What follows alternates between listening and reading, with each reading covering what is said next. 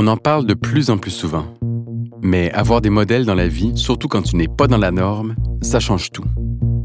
Se reconnaître, se voir célébrer, valoriser dans des postes de pouvoir, ça ouvre un monde de possibilités. Ça nourrit nos aspirations, ça nous donne le droit de rêver et ça nous dit que nous aussi, avec notre différence et nos complexités, on aura le droit à un bout de lumière. Parfois, je me sens seule dans mon chemin parce que je ne peux pas parler aux gens de mon identité. Juste le fait de, de pouvoir le dire ou quoi que ce soit, bah, on a moins ce poids, encore une fois, ouais, cette, pense, pression psychologique ou ce poids psychologique de dire, ok, donc j'ai pas le droit de dire ça, ou faudrait peut-être pas que je dise ça, ou euh, faudrait pas que, euh, que, je donne ça euh, comme détail, etc. Et je pense qu'au bout d'un moment, ça peut vraiment euh, peser, voire même affecter le reste.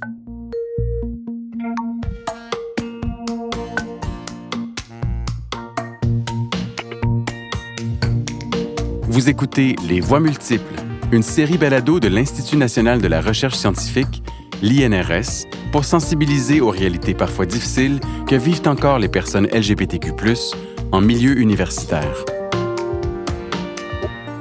Dans cet épisode, on va à la rencontre de deux étudiants de l'INRS, Mathilde et Steven. Mathilde est une Française de 23 ans. Elle se considère comme une personne non binaire. Elle est à l'aise avec l'utilisation des pronoms féminins comme elle et la pour se nommer. Elle est arrivée au Québec il y a quelques mois et ça a été un vrai soulagement. Elle a trouvé un milieu plus ouvert où elle a pu embrasser pleinement son identité. Auparavant, Mathilde trouvait son milieu peu diversifié au niveau de ma scolarité. Euh, j'étais euh, donc dans un monde plutôt scientifique et surtout dans un environnement où il y avait vraiment peu de modèles LGBTQ+, euh, voire personne. Dans ma classe, il y avait personne. je ne connaissais aucun professeur qui peut-être se disait ouvert, ne serait-ce que ouvert ou allié. Et du coup, ça n'a pas du tout aidé pour, on va dire, m'aider à me trouver ou quoi que ce soit, tout simplement parce que je n'avais aucun modèle à part ce que je tapais sur Internet. Sauf qu'on sait très bien que taper suis-je gay ou suis-je non-binaire sur Internet, ça donne pas des réponses euh, super nettes. Une personne non-binaire, c'est quelqu'un qui a une identité de genre autre que la binarité exclusive homme-femme. Les personnes non-binaires peuvent se sentir comme ni homme ni femme, comme les deux, ou comme toutes les autres combinaisons des deux j'ai réussi quand même à trouver euh, des anciens amis euh, du lycée qui, euh, qui étaient non-binaires, des personnes transsexuelles, et j'ai pu discuter ne serait-ce qu'un petit peu avec eux juste avant de partir au Québec. Et ça m'a fait réaliser que c'était pas non plus quelque chose de grave. Et ce qui était même le plus ridicule, c'est que mes amis ont beau être mes meilleurs amis depuis des années, j'ai eu peur de leur dire. Alors que techniquement, je savais très bien qu'elles étaient ouvertes sur le sujet, qu'il y aurait jamais aucun souci par rapport à ça. Je pense que c'était la peur d'enclencher un changement, de me positionner, puis que du coup les gens, euh, peut-être qu'il y ait de l'attention sur moi ou des choses que j'avais pas demandé. Et, euh, ouais, non, ça a été le déclic, euh, ça a été assez compliqué. Je l'ai dit à une première amie, puis à une deuxième. Et après, bah ouais, ça m'a tellement libérée que quand je suis arrivée au Québec, après, j'ai dit, bah, ça avait pas l'air si pire que ça. Donc j'ai mis un petit peu de temps quand même quand je suis arrivée dans mon labo dans lequel je travaille là pour, pour en parler. Mais, mais maintenant, je suis contente que ça se sache un peu plus, puis je le fais graduellement, mais voilà.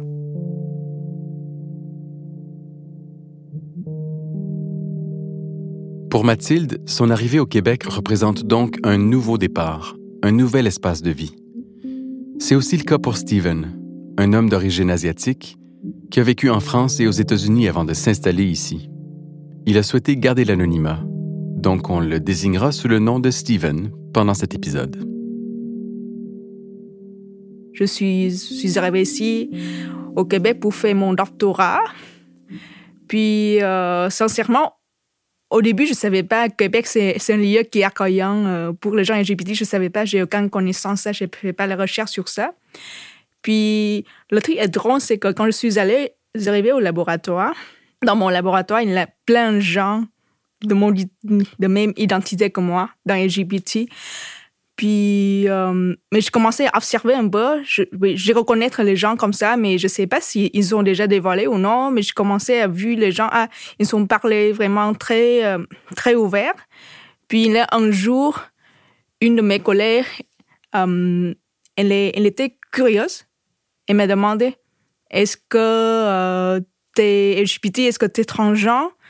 Puis euh, quand elle m'a posé ces questions, puis là, dans ma tête, elle m'a dit Ok, tu, tu peux dévoiler? Ben, j'ai dit, euh, je commençais à dire la vérité à, mon, à ma colère. Puis, euh, ben, je trouve c'est c'est correct. Je trouve c'est c'est bien. J'ai c'est comme euh, c'est comme ça fait longtemps que tu te caches puis tu doutes est-ce qu'il y a des gens qui vont accepter ou non? Maintenant tu trouves tu trouves euh, un environnement qui t'accepte et tu trouves les gens autour de toi un peu comme toi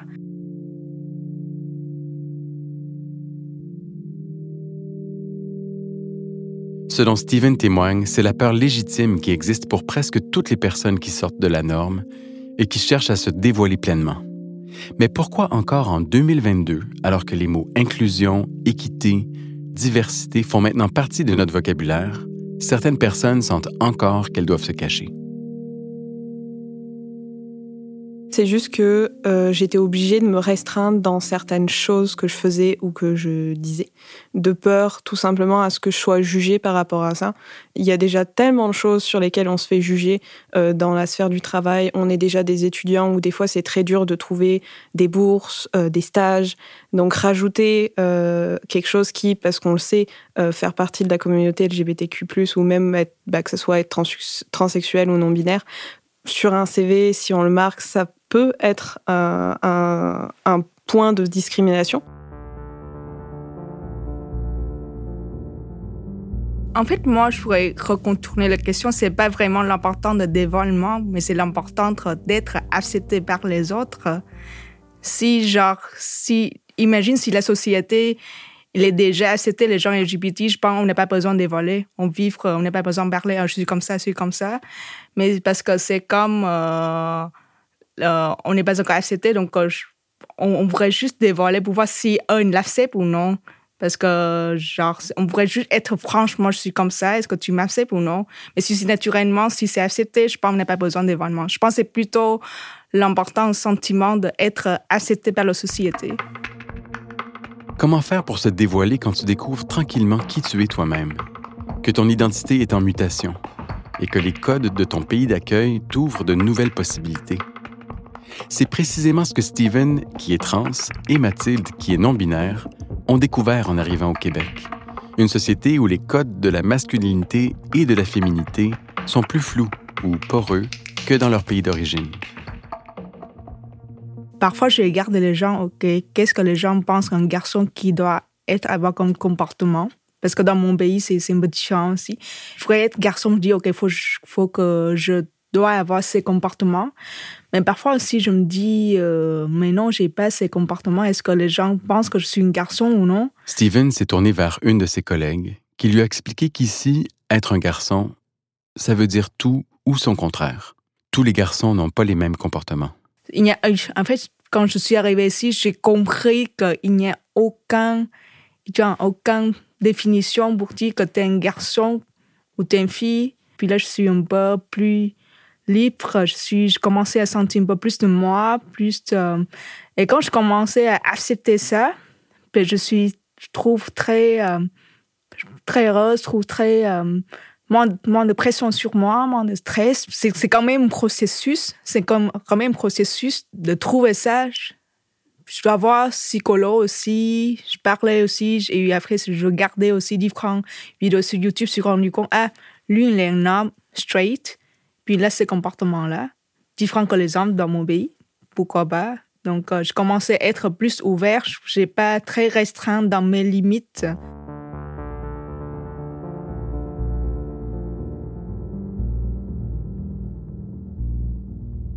Pense que vraiment, surtout l'expression de genre, comme tu l'as dit, bah, genre j'étais totalement d'accord avec toi. Je veux dire, on peut être un homme et aimer porter du rose. Bah, genre, faut arrêter euh, les clichés comme ça. Puis moi, ça résonne pas mal dans le sens où je suis non binaire. Donc, si tu veux partir comme ça, la plupart du temps, ça va être des gens qui sont plutôt androgynes euh, ou des gens qui, voilà, vont être un peu au milieu. Et euh, bah, comme tu peux le voir souvent là-bas, j'ai toujours les yeux super maquillés. Je suis une poupée Barbie au niveau des yeux. Et euh, bah après, c'est juste la façon de s'exprimer peut passer par les vêtements, par le maquillage, sans vouloir dire, OK, bah vu que tu fais ça, c'est que c'est plutôt féminin, c'est plutôt masculin. Pour moi, vraiment, c'est juste, j'ai envie de le faire, je m'aime comme je le fais. Tout ce qui ne rentre pas dans des cases peut être difficile à comprendre.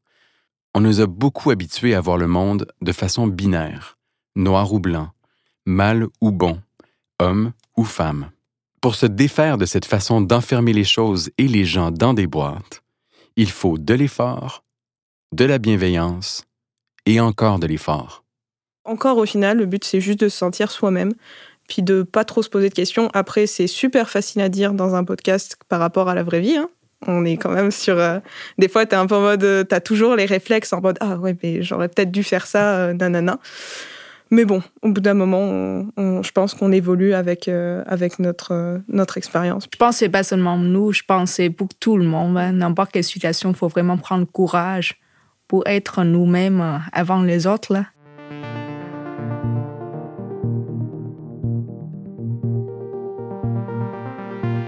Le problème qui revient souvent quand on décide de se dévoiler, c'est qu'on le fait en ignorant les conséquences. Est-ce qu'on va se buter à des gens homophobes, lesbophobes, transphobes? Est-ce qu'on va devoir se justifier, s'expliquer? Est-ce qu'on va créer un malaise, une distance avec les autres? Ou est-ce qu'on va se fermer des portes? Vraiment, moi, ce qui a mis le plus de temps pour en, en parler dans mon domaine professionnel, c'est que j'avais vraiment peur que ça impacte ma carrière. Euh, parce que moi j'ai envie de continuer dans la recherche et euh, que la plupart du temps déjà que si on parle juste des femmes au milieu dans le milieu scientifique il y a euh, des, grosses difficultés qu'on a toujours en 2022. On voit du sexisme, on voit des choses qui sont vraiment pas nettes. Et je me disais que moi, en débarquant en n'étant ni femme ni homme, ça allait peut-être impacter quelque chose, surtout que la non-binarité, c'est quelque chose qui est pas accepté par tout le monde ou du moins absolument pas compris par la majorité de la population. Et, euh, des fois, bah, je veux dire, moi j'ai vu, euh, on va dire, ce que je dirais des, des, agressions euh, verbales sur des réflexions par rapport à certaines choses. Et j'étais en mode, moi j'ai pas envie de vivre ça tous les jours. Et du coup, je l'ai gardé pour moi. Mais chose toute bête à l'inverse, Là, euh, bah, je veux dire, c'était un peu comme euh, ça s'est fait graduellement. Je l'ai dit à une amie une première fois en rentrant de soirée parce que ça avait l'air ouvert et tout ça. Puis euh, je pense qu'elle s'en doutait un petit peu aussi qu'il y avait quelque chose au moins. Et juste le fait de, de pouvoir le dire ou quoi que ce soit, bah, on a moins ce poids, encore une fois, ouais, cette, je pense, pression psychologique ou ce poids psychologique de dire, OK, donc j'ai pas le droit de dire ça, ou faudrait peut-être pas que je dise ça, ou euh, faudrait pas que, euh, je donne ça euh, comme détail, etc. Et je pense qu'au bout d'un moment, ça peut vraiment peser, voire même affecter le reste. C'est-à-dire que, genre, je sais que quand j'étais en France, euh, là où il y avait des activités que j'adorais faire, je me retrouvais à être un peu dépitée, pas avoir envie d'y aller, parce que je savais que j'allais devoir faire attention, quoi que ce soit. Et pour ça, c'était un petit peu agaçant, on va dire. Parfois, je me sens seule dans mon chemin parce que je ne peux pas parler aux gens de mon identité jusqu'au moment où je pense que je vais réussir une carrière ou atteindre quelques niveaux. Euh, mais je sais que c'est la chose que je dois faire, même si je n'ai pas avoir les gens qui, euh, qui me supportent, parce que pour montrer aux gens que, que je peux réussir, même si euh, j'ai une identité différente d'autres gens. Mon but là, c'est plus que ça soit un obstacle, mais voire même que ça soit quelque chose que je peux valoriser et dire bah je fais de la science et je suis non-binaire. Qu'est-ce que tu vas faire? Valoriser son identité, bah c'est se valoriser soi-même et avec euh, tout ce qu'on vit en ce moment et euh, tout ce qui est vraiment pas fun. Je pense que c'est vraiment, bah ça a été un cheminement, mais s'accepter soi-même, s'aimer soi-même, je pense que c'est quelque chose qui est vraiment compliqué. Et bien sûr, il y a des jours où on peut ne pas s'aimer, mais je pense vraiment que c'est quelque chose qui rend du bien. C'est qu'au bout d'un moment, bah, genre quand on sera à un niveau, on pourra se dire, ok, bah moi je peux dire que je suis comme ça, puis voilà, j'ai réussi ma carrière, tout va bien, j'ai une belle maison, bah après, peut-être avant, hein, on a des accomplissements tous les jours, juste euh, des gens qui respectent des pronoms, euh, ou des gens qui font attention, ou des gens qui ont tout simplement pas des propos, euh, bah, on va dire, LGBTophobes ou quoi que ce soit. On demande pas forcément la lune, hein, on demande juste que bah, s'il y a besoin des précautions, des choses en place, bah, que ça soit fait, quoi. Ne pas se cacher, ça change tout. Ça rend à l'aise. Et ça permet de s'affirmer, de s'investir et de contribuer pleinement. On arrive à, accomplir de meilleures choses quand on est plus à l'aise ou même, c'est même pas, c'est des fois, c'est pas forcément pour, euh, vouloir cacher, mais c'est juste que le fait de le dire, t'as juste plus besoin de, de, faire penser ça ou de dire, euh, bah, de l'expliquer plus tard. En fait, c'est donné, c'est acté. Et je pense vraiment c'est assez rassurant, surtout quand on vient de bah, d'immigrer tout simplement. On se retrouve dans un nouveau pays et on se dit ok, j'ai une... là on dirait que je pourrais avoir des chances de trouver des gens qui font partie d'une communauté dans laquelle je suis. Et euh, donc même si tu viens d'arriver dans un pays, bah tu sais que voilà, il y a des gens qui sont au moins alliés ou euh, de la communauté LGBTQ+. Et tu te dis, bon, bah, je trouverais peut-être pas que des Français pour m'accueillir, mais je trouverais des gens LGBT. Puis pour ça, en fait, c'est moi, c'est ce que je trouve assez magique euh, là où on est parce qu'on est quand même dans un institut international. Et c'est ce que j'adore dans le sens où on peut partager des cultures qui viennent du monde entier. Et donc c'est sûr on, travaille la plupart du temps mais c'est toujours dans des petites discussions avec les collègues ou des sorties qu'on organise ou même juste c'est dans les couloirs ou quoi que ce soit. Et des fois je pense que c'est vraiment super intéressant. Bah, c'est des trucs tout bêtes mais moi souvent bah, mes collègues qui, qui savent que je suis non binaire euh, ou du moins qui s'en doutent très fortement s'ils ne le savent pas. Ça va être des trucs tout bêtes, mais ils vont dire euh, Oh, sur ce questionnaire, il y a marqué euh, genre neutre ou asexuel. Qu'est-ce que ça veut dire? Donc après, c'est vrai que je deviens une encyclopédie, mais c'est une manière de, de, plus discuter, d'échanger entre les autres, puis faire que du coup tout le monde apprend et du coup à la fin tout le monde en revient avec du positif. Et c'est sûr que même si c'est toujours, bah, c'est les cours, c'est l'université qui est le plus important, mais je pense qu'il faut absolument pas négliger aussi tout l'environnement autour, dans le sens où euh, bah, pour être efficace, faut un minimum être bien dans sa vie. Quand on est à l'aise, euh, on n'a pas de stress, on sent qu'on est bien du coup, euh, c'est un peu comme tu es à la maison, tu fais les choses, puis imagine, tu as juste un sens d'énergie, puis tu as juste concentré cette énergie-là pour faire les choses, pour faire le travail, c'est augmenter le rendement, c'est augmenter la contribution pour l'université, pour ton travail. Mais si l'environnement n'est pas inclusif, c'est dire que tu dois diviser l'énergie par deux. La moitié de l'énergie, il faut penser, OK, qu'est-ce qu'il pense qu'il faut pas je fais comme ça parce que les gens vont me juger. Puis la moitié énergie, c'est juste, euh, c'est juste seulement la moitié d'énergie est contribuée pour le travail. Donc, ça va diminuer le rendement du travail. Ouais, c'est, je suis complètement d'accord avec toi parce que le nombre d'après-midi où tu te poses des questions en mode euh, j'ai dit ça, est-ce que ça va être mal pris? Est-ce qu'il est toujours en train d'y penser? Ou genre là, il vient de me regarder. Du coup, euh, c'est tellement, ça prend tellement une partie de ta journée, puis tu te rends compte, tu regardes l'heure, il est 5 heures et t'es en mode ah, ben, j'ai rien fait. oui, parfois tu penses que ça prend juste quelques minutes. C'est ça. Mais c'est une répétition euh, chaque jour comme ça. Je pense si, si on prend un timer puis on nomme, là, je pense que ça prend des mois, des jours, des années. Euh. Parfois, c'est quand je suis retournée à la maison, même j'ai pensé, OK, est-ce que ces journées-là, mon comportement est correct les gens ou non. C'est un peu comme une boule de neige, là. ça s'accumule, t'es en mode ah ouais mais j'ai fait ça l'autre jour, puis du coup ça doit être à cause de, de, ça que genre on ne parle plus ou qu'on et c'est vrai que ça peut vraiment être tellement gros et tu te retrouves à, à t'imaginer des films alors qu'en fait ton collègue cinq minutes après dit viens on va prendre un café et t'es en mode bah tu tu me faisais pas la gueule hein non c'était juste dans ta tête. Ce dont Steven et Mathilde parlent, c'est de charge mentale. Celle dont les féministes sont de plus en plus nombreuses à vouloir se défaire, mais qui incombe aussi aux gens dont les identités sont en marge. Heureusement, on peut trouver des endroits où cette charge devient moins lourde, au point de disparaître éventuellement. Je suis chanceuse d'être euh, d'être ici c'est quand même, ça me donne une opportunité de, de, de me dévoiler mon identité, de, de, vivre un bon librement avec euh, mon identité. Pour les personnes qui doutent, là, qui sont un peu en panique, en mode euh, Oh mon Dieu, je sais pas trop, on est tellement mieux après. c'est tout bête, mais c'est dur, puis ça demande des longs processus des fois, mais c'est juste, genre, si on est dans un milieu qui est ouvert, faut en profiter. On est à Montréal, c'est une ville internationale avec tellement de choses à faire. Il y a un quartier entier qui est dédié au LGBTQ+. Donc je pense que c'est vraiment le meilleur endroit pour se sentir bien. Après, ça veut, faut absolument pas se forcer, il faut le faire à son rythme. Allez-y les gars.